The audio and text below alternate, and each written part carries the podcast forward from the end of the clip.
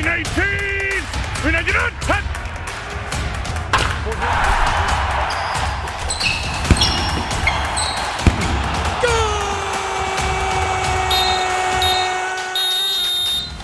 Hola, hola, bienvenidos de vuelta a un episodio más de Resultado Final. Llegó la semana más esperada de la NFL después del Super Bowl, llegó el draft de la NFL. Y como lo prometido es deuda, tenemos aquí un invitadazo súper especial. Alex está de regreso con nosotros para debatir un poco de lo que se nos viene esta noche, porque estamos grabando el jueves por la tarde, esta noche en la primera ronda y bueno, en todas las rondas de este magno evento. Hola Alex, ¿cómo estás? Bienvenido de vuelta. ¿Qué tal, Mariana Andrés Rich? Eh, pues encantados, ¿no? Listos para estar en este Super Bowl de los Seasons, ¿no? Yo lo tomo así, de verdad me emociona ese nivel. Y pues ya, ¿no? Listos para hablar de lo que podrá ser este draft, sobre todo la primera ronda, que creo que pueden pasar pues, muchas locuras, ¿no? Pero encantado de estar aquí otra vez. Vale, vale. Pues Mariana, tú que eres un poco más la experta en todo eso, cuéntanos un poquito de solamente de lo que nos espera esta noche. Pues sí, como cada año el draft es un evento que se pone bien loco porque los equipos se ponen a cambiar picks entre ellos, donde normalmente no solo son los picks, sino también se van jugadores en parte del paquete. Por ahí, como ya había mencionado antes en el video de NFL, este, el draft, el one one que hicimos, que lo pueden ver para explicarles más o menos cómo funciona el draft. Una descripción para que no se lo pierdan. Ajá. Este, pues por ahí dicen que va a haber unas movidas súper locas de los Patriotas, otros de Garapolo que se va a ir de San Francisco como parte de un trade en el draft. Entonces, pues ahora sí que como siempre la primera ronda se pone muy loca porque se supone que los mejores prospectos están en esta ronda, ¿no? Entonces hay que ver qué esperar. Yo por favor espero que llegue el pronóstico que hoy vi para Pittsburgh, que es el corredor Harris. ¿No llega La verdad es que llegue. No va a llegar. Necesito, por favor, escúchame, lo necesitamos más que un offensive tackle, pero bueno, ya veremos qué, qué nos espera para Pittsburgh. ¿Y ustedes qué opinan? Tú que eres la visita. Este, pues yo la verdad sí soy de la idea que, que los Steelers deberían tomar línea ofensivo con su pick de primera ronda. Eh, parece que es inminente que, que, van a tomar running back, ¿no? Por ahí veía que, que si Najee Harris ya no está disponible, Javonte Williams en North Carolina sería la opción para, para los Steelers. Pues parece que ese liniero ofensivo llegaría después, ¿no? Y por ahí hay un rumor de que Kyle Trask, el quarterback de Florida, está en su top 5, ¿no? Por ahí tal vez Trey Lance o Mac Jones estaría fuera de su top 5. No descartarían tomarlo en la segunda ronda. En un, ah, pues, sobre todo porque ahorita tienen Dwayne Haskins, eh, Mason Rudolph, Josh Dobbs y Ben Roethlisberger, una cantidad de quarterbacks eh, pues, bastante amplia en, el roster, pero, pero digo, no, no, es un error tomar a Najee Harris, más bien es un error no eh, priorizar la línea ofensiva. Así es como yo lo veo con, Pittsburgh.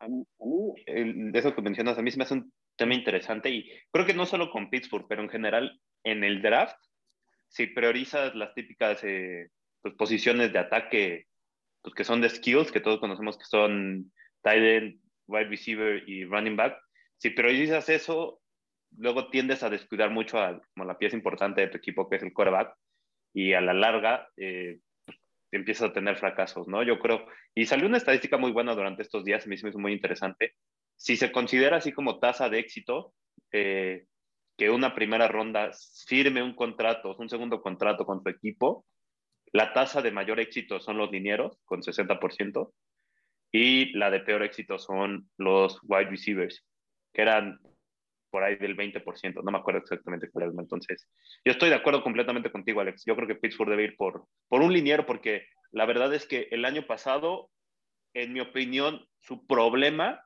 era la línea ofensiva. O sea, digo, tampoco tenían un gran ataque. El problema era que no corríamos. No, espérate, ahí voy, ya voy. Andrés, no, espérate, ahí te va, ahí te va, ahí te va.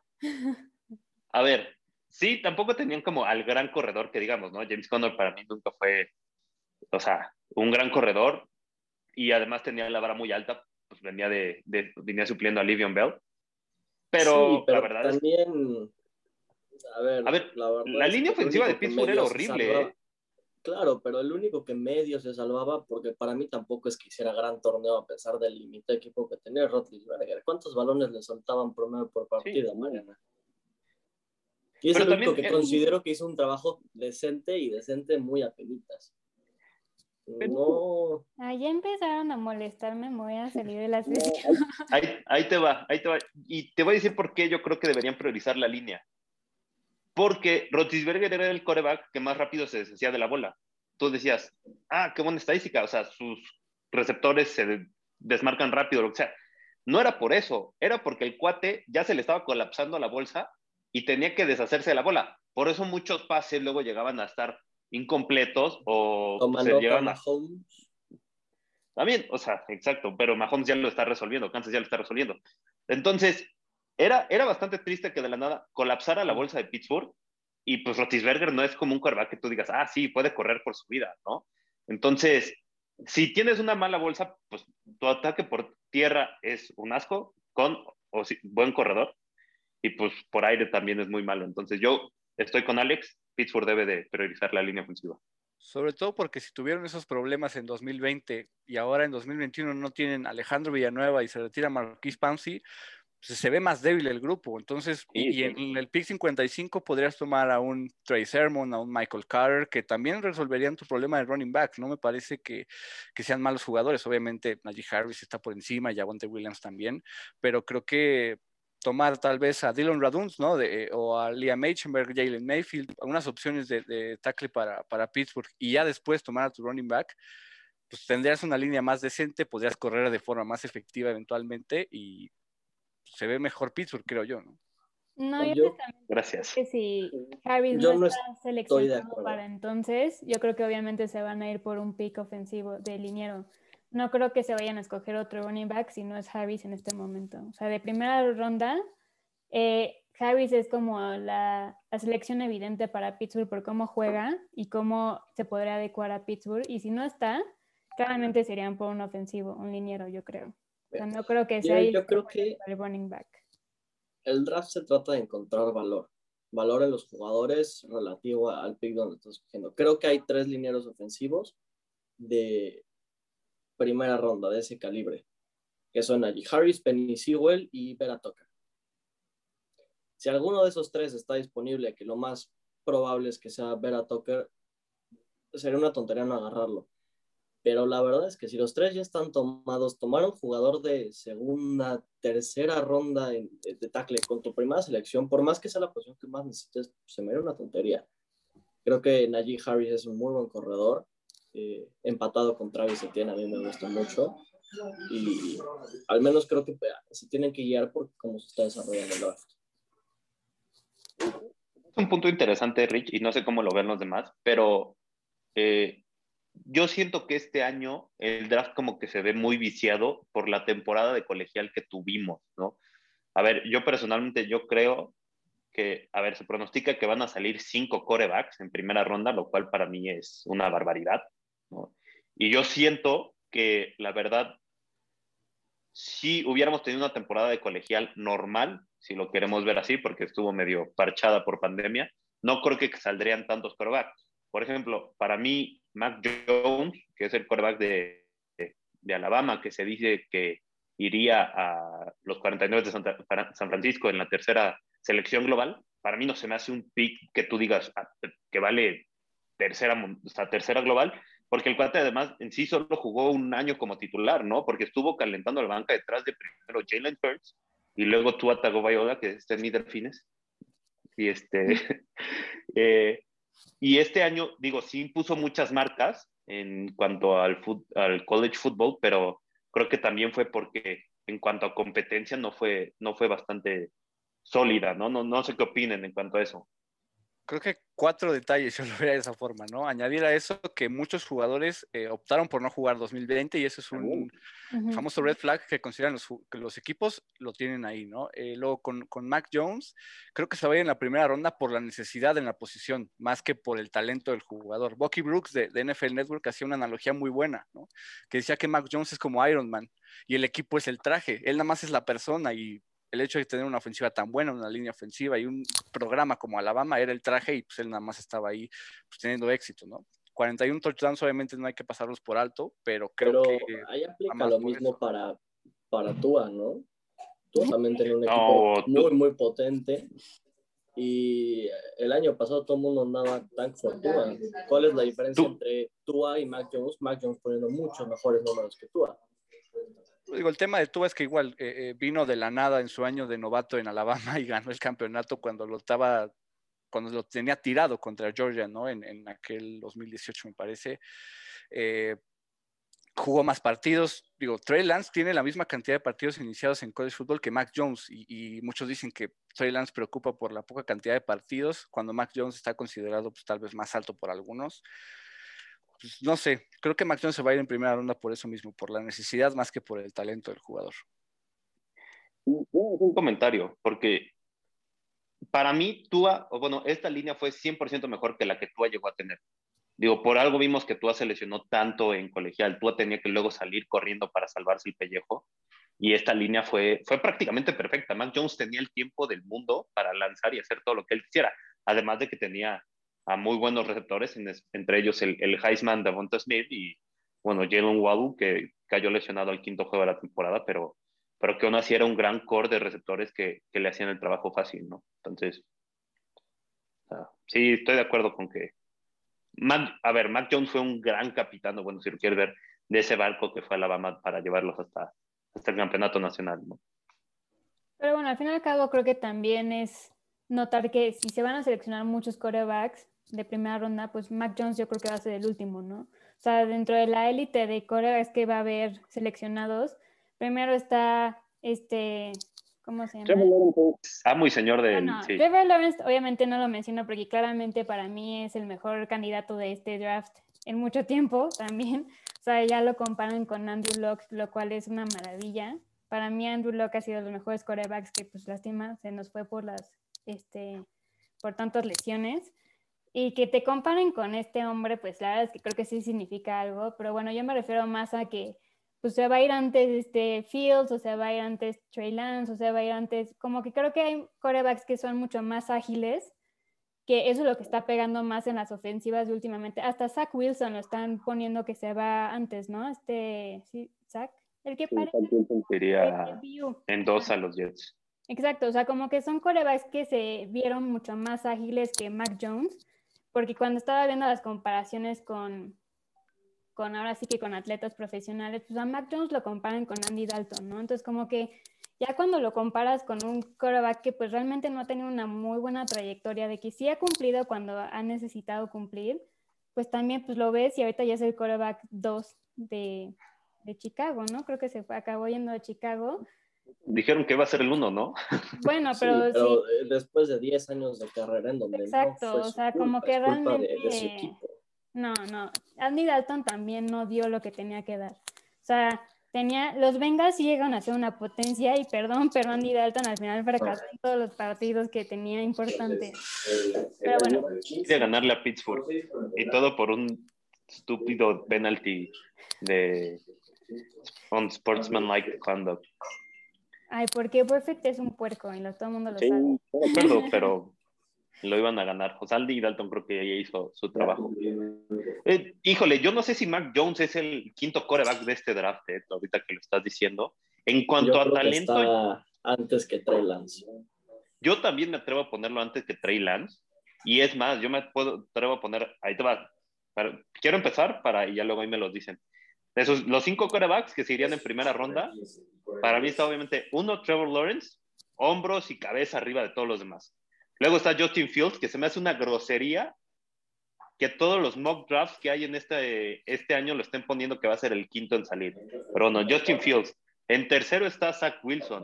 Para mí, el, el año que tuvo el año pasado, la verdad, fue un gran año, a pesar de que no fue como tal dentro de, o sea, fue parte, o sea, no, estaba en una conferencia, pero hizo un gran trabajo. Y BYU, la verdad es que el único partido que perdió fue contra ¿Cuál era el otro equipo invicto? Coast Carolina. Y fue un duelazo que lo perdieron en la última jugada del partido. Entonces, Zach Wilson. En cuarto pongo yo a Mac Jones y ya en quinto a Trey Lance. Porque a mí lo que no me gusta de Trey Lance es que no tiene mucha experiencia ni en el, porque él tampoco estaba en una conferencia. Él, es, él viene de North Dakota State, ¿no? ¿De dónde viene? Sí, es de División 2. Sí. De eso y el hecho de que creo que nada más jugó el, este, el año pasado, perdón. 2020 hace dos un partido nada más. Sí, entonces el, cuate no tiene tanto, tanta práctica en colegial, ¿no? Y si se espera que eso sea como la práctica para el profesional, si eres el que menos experiencia tiene en eso, para mí deberías de ser el menos calificado, ¿no? Entonces ese sería mi cinco. Uno, Lawrence, dos, Fields, tres, Wilson, cuatro, Jones, cinco, Lance. Ustedes díganme los suyos, ¿qué moverían? Un poco, mira, yo el problema que tengo con Sam Wilson es que le critican mucho que solo tiene 310, si no me equivoco, este pass attempts. ¿Cuántos? Ese es Trey Lance, 318. Ok, y Zach Wilson tiene un número muy parecido con BYU. Pero pues, ¿qué es lo que tienen? Ok, es su práctica, es su calentamiento. Pero Zach Wilson subió muchísimo a partir de su Pro Day. Porque esas cosas cuentan. O sea, estoy de acuerdo que tu práctica puedes decir, ok, eh, se equivoca en esto, en esto, en esto, en fin. Pero llevan tres, cuatro meses dedicándose a, a, entrenarse al nivel del NFL, a ponerse al tanto y yo creo que es lo que le ha dado en la torre a, a Justin Fields, al menos ahorita. Porque no es coincidencia que de la noche a la mañana parece que en todos los draft boards empieza a caer. No, a mí también me pasó un buenísimo, lo vimos en el, en el playoff, cómo, cómo le compitió, eh, bueno, al menos en la semifinal, creo que es un partido. Trevor Lawrence, ¿eh? Jugó muchísimo mejor que Trevor Lawrence. En ese sí, sí, sí, porque Trevor Lawrence jugó horrible en la semifinal. Sí, jugó muy mal. Y bueno, en la final el equipo de la dama pues era una máquina, ¿no? Estaba medio difícil. Además de que venía lesionado de las semifinales. No, y se lo acabaron de lesionar contra Alabama, ¿no? O sea, Claro, pero oh, eh, eso yo creo que es el nivel que tiene Justin Fields, pero no es casualidad que a partir de estos Pro Days, de estas prácticas donde lo van a ver, lo van a escotar, empieza a caer. Tiene que estar cayendo por una razón, a menos de que seas una teoría de conspiración donde Salió Belichick está metiendo sus, sus rumores por ahí para que le caiga, o sea, a menos de que seas de esas personas que crean que Belichick tiene ese nivel de poder. no me sorprendería, ¿eh? No, pero digo, salió, se hizo público que tiene epilepsia, ¿no? Eso también podría Sí. ser un, un flag. Eso le, les Eh, pegó mucho.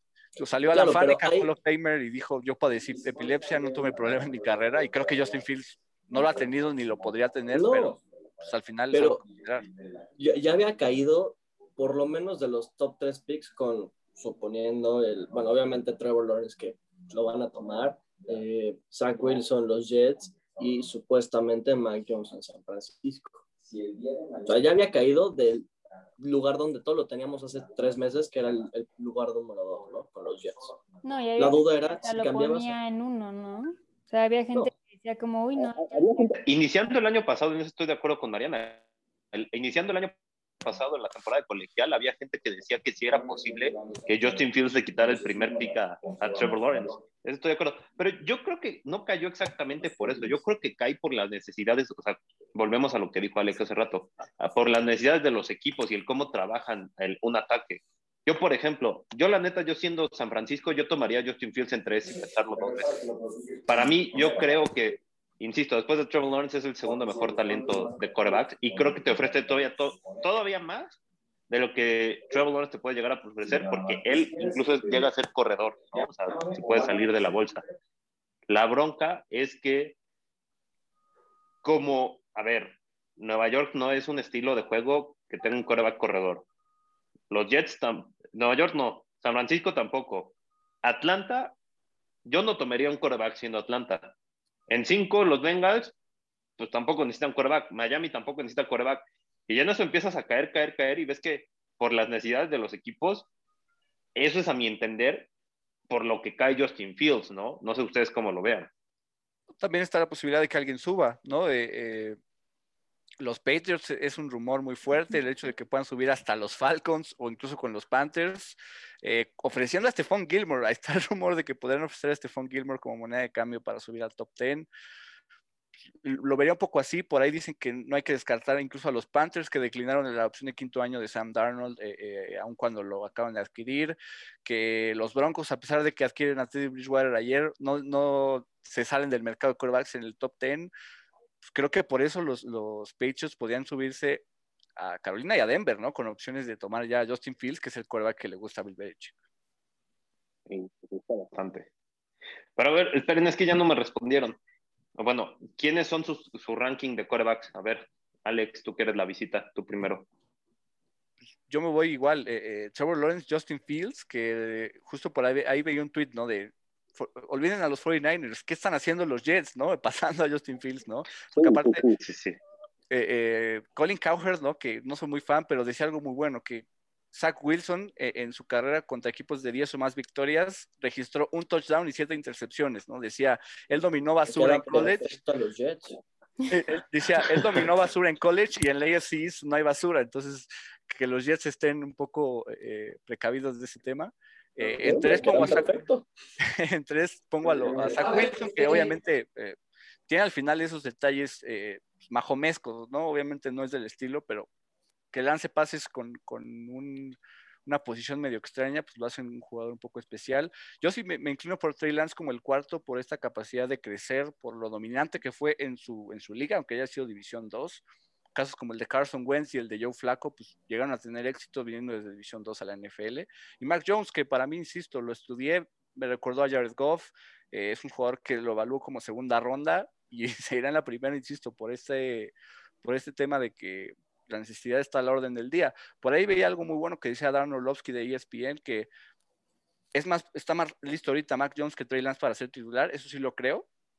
Y, al final, si San Francisco ya va podría cambiar a Garoppolo y el coreback que, que tomen sería su nuevo titular, pues tal vez Mac Jones encaja un poco más, pero se me da una, se me da una tontería que dejen pasar a Justin Fields por, por Mac Jones, eso sí. Mariana, ¿quieres agregar algo más o...? No, me gustó. A mí, a mí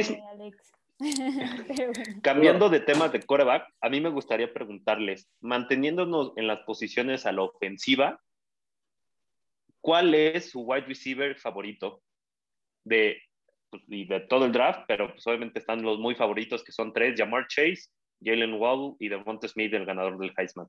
¿no? Que, que aclarar, como lo especificó Alex, el año pasado Jamar Chase no jugó porque él dijo, o sea, yo no me le arriesgo con el COVID y no jugó, pero aún así lo tienen como un pick bastante alto por todo lo que hizo un año previo con Joe Burrow y, bueno, el equipazo de LSU que vimos que tenían. ¿Cuál es su wide receiver favorito y qué equipo creen que lo tome? Ah, y si quieren también meterlo ahí porque también es un pass catcher, ¿qué opinan de Kyle Pitts, el tight end de Florida? Kyle Pitts para mí es el mejor prospecto de todo este draft. Eh, es, lo mismo que iba a decir. es el mejor receptor, aunque sea Titan, me digo. Sí, sí, sí, concuerdo completamente. Ya en la posición directa de wide receiver, mi favorito es Devonta Smith. No va a ser el primero y podría ser hasta el tercero en irse en el draft, pero para mí Devonta Smith es el mejor receptor de este draft. Viene de tener la mejor temporada en la historia de un receptor en college football. Eh, Heisman Trophy por primera vez desde el 91 en la posición. Y, bueno, además, eh, estos, estos problemas que tienen muchos equipos con su tamaño, pues ha habido muchos jugadores que a partir de, lo pequeño, que los, pequeños que puedan ser, aún así triunfan en la NFL. Y Devonta Smith dijo, no somos fisicoculturistas, no somos jugadores de, fútbol, ¿no? Y pues creo que Devonta Smith puede, puede demostrar eso en la NFL. Creo que podría irse eh, por ahí a los Lions, por ahí a los, a los Eagles, eh, pero creo que sí es un pick, top 15, ¿no? Sin duda, Devonta Smith. Okay. ¿Tú, Rich? Eh, a mí también el que más me gusta es Devonta Smith. Tengo mis reservas en si puede hacerlo como receptor abierto. A mí me gusta mucho eh, ese tipo de receptores en el slot. Digo, perdón que, que haga la comparación, pero imagínate un Edelman más rápido y como receptor un poco más, alto. No, Edelman es chaparrito, es menos. Devonta Smith es más alto que Edelman, es lo que iba. Ah, ah sí, sí, sí pero me, me refiero en esa posición, o sea, en, en el slot.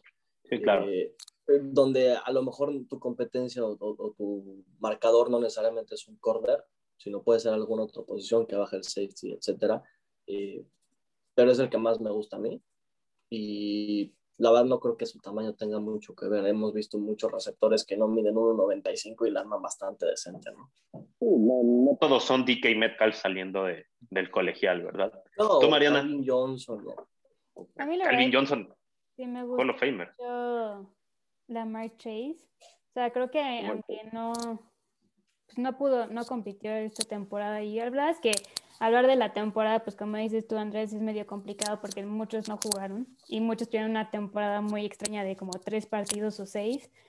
Pero la Chase me gusta mucho. La comparación que lo vi es que lo comparan con Antonio Brown. Y la verdad es que yo no. Esa comparación. La verdad es que no. Es buena y mala al mismo tiempo, ¿eh? Porque Antonio Brown sus primeros cinco años era una bestia. sí, es buena por la habilidad que tiene, ¿no? O sea, lo importante es comparar las habilidades. Y la verdad es que si algo quieres es alguien que te atrape los balones como lo hace Antonio Brown, la verdad. No, no voy a decir cosas malas de él ahorita pero la Marquis me gusta mucho ahorita. y la verdad es que me gusta mucho la proyección que le ponen que acaba con Cincinnati. Me gusta ver que se reúna con Burrow. Entonces, este, pues estaría interesante ver cómo funciona esa química, ¿no? Porque si a Cincinnati, si a Cincinnati le fue bien con Higgins y, y, pues por ahí más bien fue más una, una ofensiva que acabó corriendo porque no tenían coreback este, pues creo que algo que le faltaba importante a Burrow era un receptor, ¿no? Porque pues ya este A.G. Green ya, pues ya la veteranía le ganó. Y me gusta mucho llamar Chase en esa combinación porque finalmente lo hemos visto muchas veces que se juntan antiguos pues, este, compañeros de colegial. O sea, hasta por ejemplo este Mason Rudolph con Washington en Pittsburgh tienen una química impresionante, por más que no, que Mason Rudolph no es el coreback titular. Y se nota que jugaban juntos, ¿no? Entonces creo que sí me gustaría esa selección ahí, la verdad. Yo, primer comentario. De TikTok. yo no entiendo cómo, o sea, sí me gusta mucho llamar Chase, pero para mí Jalen Wow es el mejor receptor de, de este draft. Y para que, si ustedes dicen, Devonta Smith, el que fue el Heisman el año pasado, para que en una entrevista haya dicho, si Jalen Waddle hubiera jugado, yo no hubiera ganado el Heisman, eso te dice la calidad de receptor que tuvo Alabama y que tristemente nos lo perdimos el último año por, por una lesión de tobillo, ¿no? Y para mí, a mí me encanta su comparación con Tyreek Hill por la explosividad en la línea de golpeo. Y creo que sí es, bueno, línea de scrimmage, porque la de golpeo es la otra. Para mí eso va a ser muy importante y para mí el equipo que agarre a Waddle va a tener a un super receptor que bueno, ojalá, ojalá le, le, toque a mi Delfines, ¿no? Y en el tema que tú dijiste de, de, juntar a Joe Burrow con su amigo Mariana, a mí no me gustaría tanto siendo Cincinnati o siendo aficionado de Cincinnati, porque, a ver, honestamente, ¿vieron la cicatriz que trae Joe Burrow en la rodilla después de cómo le partieron todo en la temporada pasada de la NFL? No, no, no, o sea, tiene una cicatriz, no, es como tres metros, no, bueno, no tres metros, pero, pero sí es una cicatriz bastante, bastante pronunciada en la rodilla.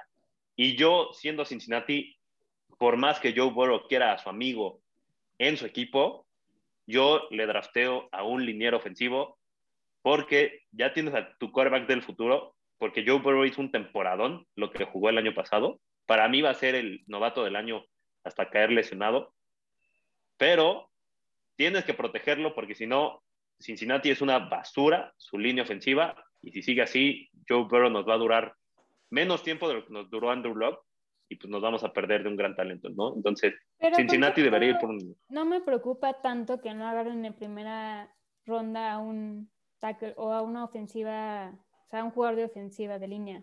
Porque finalmente creo que es un draft que está muy pesado, con muy buenos prospectos que a lo mejor no son top para que sean de la primera ronda, pero creo que hay varios jugadores que son muy buenos offensive lineman que pues finalmente no es de que traen el renombre de que hay que buen scout y eso, pero creo que este draft, como normalmente se está cargado hacia ciertos lados, creo que es muy buen draft para agarrar a varios ofensivos y no, este, no necesariamente el primer pick, ¿sabes? O sea, como lo, que, decíamos con Pittsburgh. Exacto, o sea, creo que... Pues encontró un muy buen liniero en segunda o tercera ronda. Sí, y la verdad es que, o sea, sí entiendo la necesidad de Cincinnati de proteger a Burrow y más con esa cicatriz que trae gigantesca. Está horrible. Voy a ver si la pongo para Pero también para que es, lo vean. es ser sincero y este y no es la única necesidad de Cincinnati. O sea, Cincinnati, Burrow también tenía que correr por su vida porque, ok, no tenía línea ofensiva, pero tampoco tenía a quien lanzársela. Hasta el final ya encontraba a Higgins porque Higgins tuvo como un crecimiento exponencial pero pues después se lesionó Burrow. O sea, como que la verdad es que creo que siendo Cincinnati, teniendo esa, el pick número 5, la verdad es que ellos se agarran un muy buen wide receiver que además lo puedes explotar y que sea tu siguiente AJ Green, por ejemplo. Y bueno, justamente hablando de Cincinnati, como lo decía Mariana, ¿ustedes qué opinan, Rich, Alex, en el sentido de que deben ir por llamar Chase, el amigo de Joe Burrow, o deben ir, como yo lo estoy diciendo, ir por ese liniero que proteja a Burrow, ya sea en Penny Sewell o Rashad, eh, ¿cómo se llama? El de Northwestern. Slater. Rashad Slater. Yo me inclino por llamar Chase en el pick 5 también. Eh, creo que justo ese tema de, de Doug, Tobin, que es el responsable de hacer los picks para los Bengals, dijo que este draft tiene un talento para que jugadores de tercera ronda sean titulares inmediatos. Los Bengals tienen el pick 5 de la segunda ronda y ahí puedes tomar su dinero ofensivo y además firmaron a Riley Reef y a Quinton Spain en, agencia libre. Obviamente no son superestrellas, pero por lo menos fueron titulares el año pasado. Eh, entonces creo que ya no está tan mal la línea ofensiva como lo fue en 2020 la de los Bengals. Y ya Mark Chase va a ser tu receptor número uno, incluso creo que sobre T. Higgins, por el talento que tiene y por la química obviamente con Joe Burrow. Es una estrella en potencia y le, estarías potenciando la ofensiva a, tu quarterback del futuro y, además, pues ya reforzarías, insisto, la línea ofensiva en, segunda ronda. Entonces, creo que llamar Chase, es, de hecho, insisto que llamar Chase a los Bengals es uno de mis locks, junto con Trevor Lawrence a los Jaguars y Zach Wilson a los Jets en primera ronda. esta está buena. ¿Tú, Rich? Híjole, así como como que Locke, porque así como Marena dice, está muy cargado a, ataques ofensivos. Creo que también hay muchos receptores de, segunda ronda o de calidad de segunda ronda que podrían impactar mucho. Yo la verdad entiendo lo que dice la química con Jamar Chase, el grandísimo receptor que es. Sin embargo, sí creo que lo primero debe ser proteger a, tu estrella, a, la cara de tu franquicia. Y ahí donde yo tengo duda. Eh, después del último que he estado escuchando, leyendo, si el primer tackle ofensivo en, irse va a ser Penny estoy hasta tentado a meterle en las apuestas porque Russian Slater paga 4 a 1. Y he, notado cierta incertidumbre en los scouts en, cuanto a si está listo para ser el talento generacional que, nos pintaban hace, hace una semana, ¿no? Y, eh, empiezan a surgir dudas, no, no tanto porque haya decidió no jugar la temporada pasada, sino por su limitada experiencia, el que es muy joven, y si él está listo para hacer un tackle titular en, un equipo como, como Cincinnati. Interesante, pero bien, Rich, tú sí sabes. no, para, a ver, para mí, eh, creo que es obviamente Rashawn Slater el segundo mejor tackle, porque Penny Sewell, creo que en tres años de carrera en, en Oregon, dos o tres años de nada más permitió dos o tres sacks, entonces eso para mí me dice suficiente sobre la calidad y el talento que tiene este jugador y para mí no hay duda que Penny Sewell debería ser el primer liniero en salir. Yo tengo en los Dolphins, justo. Eh, ojalá, ojalá, me encantaría. Más por los cambios que Miami, perdón, perdón por interrumpirte, Alex, más por los cambios que ha hecho Miami. Como ven, ya estoy listo con mi equipo apoyándolo que ha hecho todo en esta off-season, ¿no? Porque a, mi parecer, sí puedes necesitar un receptor o una posición importante como un corredor, un receptor, pero ya supliste como esa baja de receptores que tienes con Will Fuller, lo firmando lo de los Texans, y, y en cambio te acabas de deshacer de un tackle tuyo mandándolo a Washington. Entonces, para mí sería buenísimo, impresionante, y lo mejor que le pueden hacer para Tua es que si Penny Sewell no se va a los Bengals en el 5, de Miami debe ser el primero en, en tomarlo de, del tablero, ¿no? Y sin, sin, preguntarlo dos veces. Sobre todo porque Penny Sewell ha jugado, jugó algunos partidos como tackle derecho. es, extraordinario cubriendo el lado ciego del coreback y el lado ciego de Tua sería el derecho en este caso, sí, ¿no? Claro. Entonces, eh, moverían a Robert Hunt a right guard, ¿no? Salió el reporte y ahí Penny Sewell, y, dicen que, bueno, cubrir la, la, posición de right tackle sería en agencia libre. Yo me inclino más por Penny Sewell, ¿no? y creo que con el, pick, con el, pick, 18 debería ser un pass rusher, porque ahorita solo Emmanuel Ocwa es el principal y no es una solución. Ya después podrías buscar eh, eh, jugadores de, de, posición o estos skill playmakers, pero creo que debería ser tal vez incluso hasta Roshan Slater en el pick 6 y un pass rusher en el 18 y en segundas rondas pues, ya ver qué, qué haces, pero yo me iría como en ese sentido siendo Miami. Además, ni hemos hablado de jugadores defensivos que eh, Mariana hablaba de que está muy cargado, está muy cargado hacia el ofensivo este draft, ¿no? Lo único, lo única, la única pregunta que ya quiero hacer para, para cerrar el programa es ¿qué equipo primero, si creen que va a haber alguna sorpresa de que un equipo de los que escogen muy abajo suba para escoger a alguien, si creen que se vaya a dar esa sorpresa, Mm. y qué, qué equipo creen que sea. Porque, por ejemplo, vimos que Kansas así agarró a Mahomes. Kansas tenía creo que el pick 18 y subió hasta el 10 para agarrar a Mahomes, o el que haya sido Mahomes. Y que vemos que hay equipos que, que están planeando hacer eso porque pues ni a Carolina ni a Denver les interesa mucho estar ahí dentro de los primeros 10. ¿Qué equipo creen que sea? Y pues sí, ¿a qué posición subiría? Tengo dos, eh, dos candidatos y no por coreback, y me baso en los reportes más que en lo que yo creo. ¿no? Washington dice que es un equipo que podría entrar, a- entrar al top 10, no por coreback, y creo que sería por un dinero ofensivo, porque ahorita su línea, sobre todo al lado izquierdo, es un desastre. Y los Saints, que son, son este, este típico equipo que les gusta mucho subir, hay un rumor de que buscarían desde el 21 subir hasta el top 10, ¿no? Tendrían que hipotecar demasiado, pero Imagínate esa posibilidad. Se habla de que un posible corner, creo que podría ser JC Horn o, o Patrick Surtain. O si está disponible un coreback que no salió el nombre, decía not named Trevor. No sé si es Justin Fields, no sé si es Zach Wilson, no sé a quién se refieran, pero que si está un coreback disponible en cierto punto, no se tentarían ni lo tomarían, pero esos son mis dos candidatos. Me gustan, me gustan mucho. Mariana, ¿tú qué dices?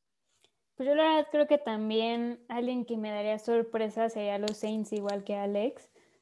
Porque, ok, o sea, no tienen esa necesidad obvia de un quarterback porque pues está Winston, está Tyre- este Tyson Hill. No, Tyson... Sí, sí está Hill, ¿no?